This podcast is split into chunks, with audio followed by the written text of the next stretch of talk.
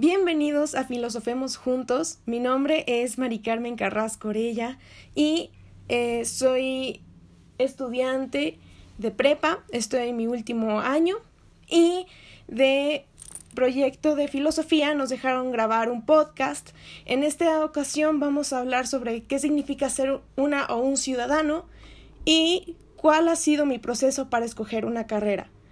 Bueno, comencemos. Antes que nada me gustaría comenzar hablando sobre el trabajo. El trabajo es algo innato al ser humano que nace como pues una necesidad para tener una motivación para vivir y poder construir una sociedad. ¿A qué me refiero? Pondré un ejemplo. Yo estudio por encontrar un trabajo. Trabajo para poder alimentarme, para tener un techo donde vivir y para poder darme mis gustos, entre otras cosas.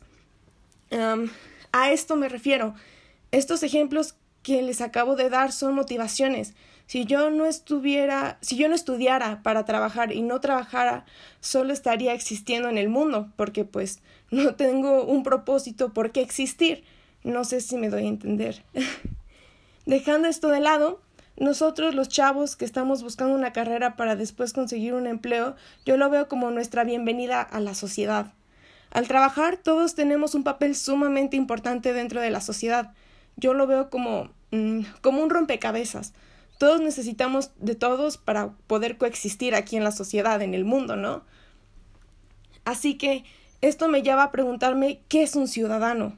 Pues bien, un ciudadano significa participar activamente en la vida social, política y económica de nuestra comunidad y de la sociedad en general.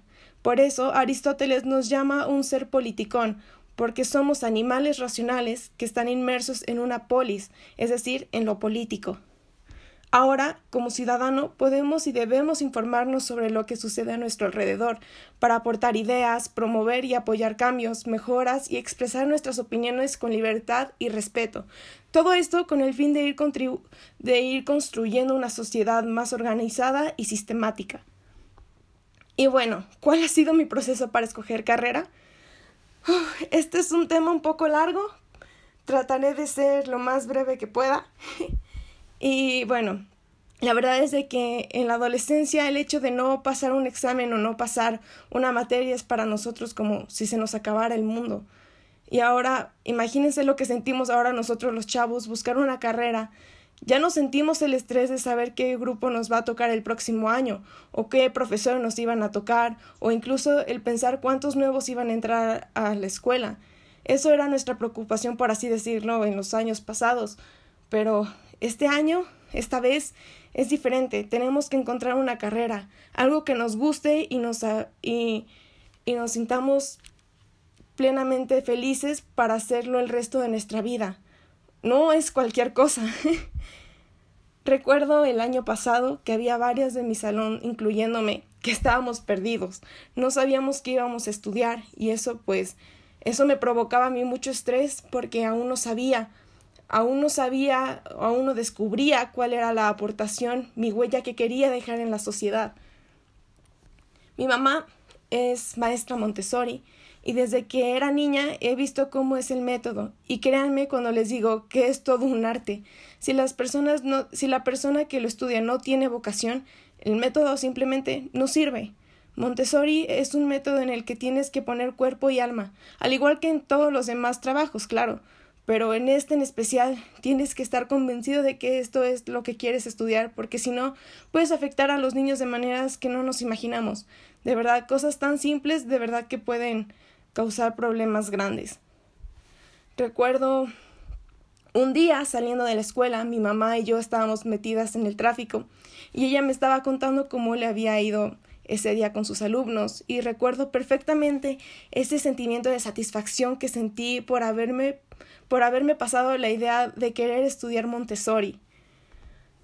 Ahí fue cuando me di cuenta que eso era lo, la forma en la que quería dejar mi huella en este mundo a través de la enseñanza, a través de los niños. Al contarle a mi mamá mi decisión de estudiar el método Montessori, me acuerdo que casi se pone a llorar de orgullo y unas semanas después empezamos a buscar escuelas donde enseñaran este método, ya que en las universidades solo se enseña el método tradicional, que es súper diferente al método Montessori. y pues eso e, no era lo que yo quería estudiar. Al cabo de unos meses encontramos una escuela que se llamaba Molat, que era para estudiar guía Montessori. Mi mamá habló con ellos y aquí tengo que decir que me siento tan afortunada porque no sé cómo le hizo ella, pero hizo que ellos me dieran la, la oportunidad de estudiar la carrera al mismo tiempo que terminaba la prepa.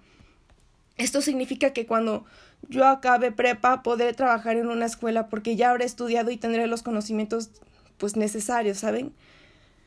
Esto me hace sentir sumamente feliz y al mismo tiempo un poco con miedo porque es salir a la sociedad en un abrir y cerrar de ojos. Fue en un momento a otro, fue muy, fue muy rápido. Yo ya voy a formar parte del sistema y ahora me y ahora me convertiré en parte del rompecabezas del ejemplo que les daba. Yo ayudaré y ellos me ayudarán a mí para poder coexistir y eso es, es sorprendente. Entonces, este tema realmente es súper complejo, pero eso es todo lo que tengo que decir por hoy. Espero que les haya gustado, que les ayude a reflexionar y, y, pues nada, que les haya sacado una sonrisa y nos vemos en el siguiente podcast. Bonito día. Adiós.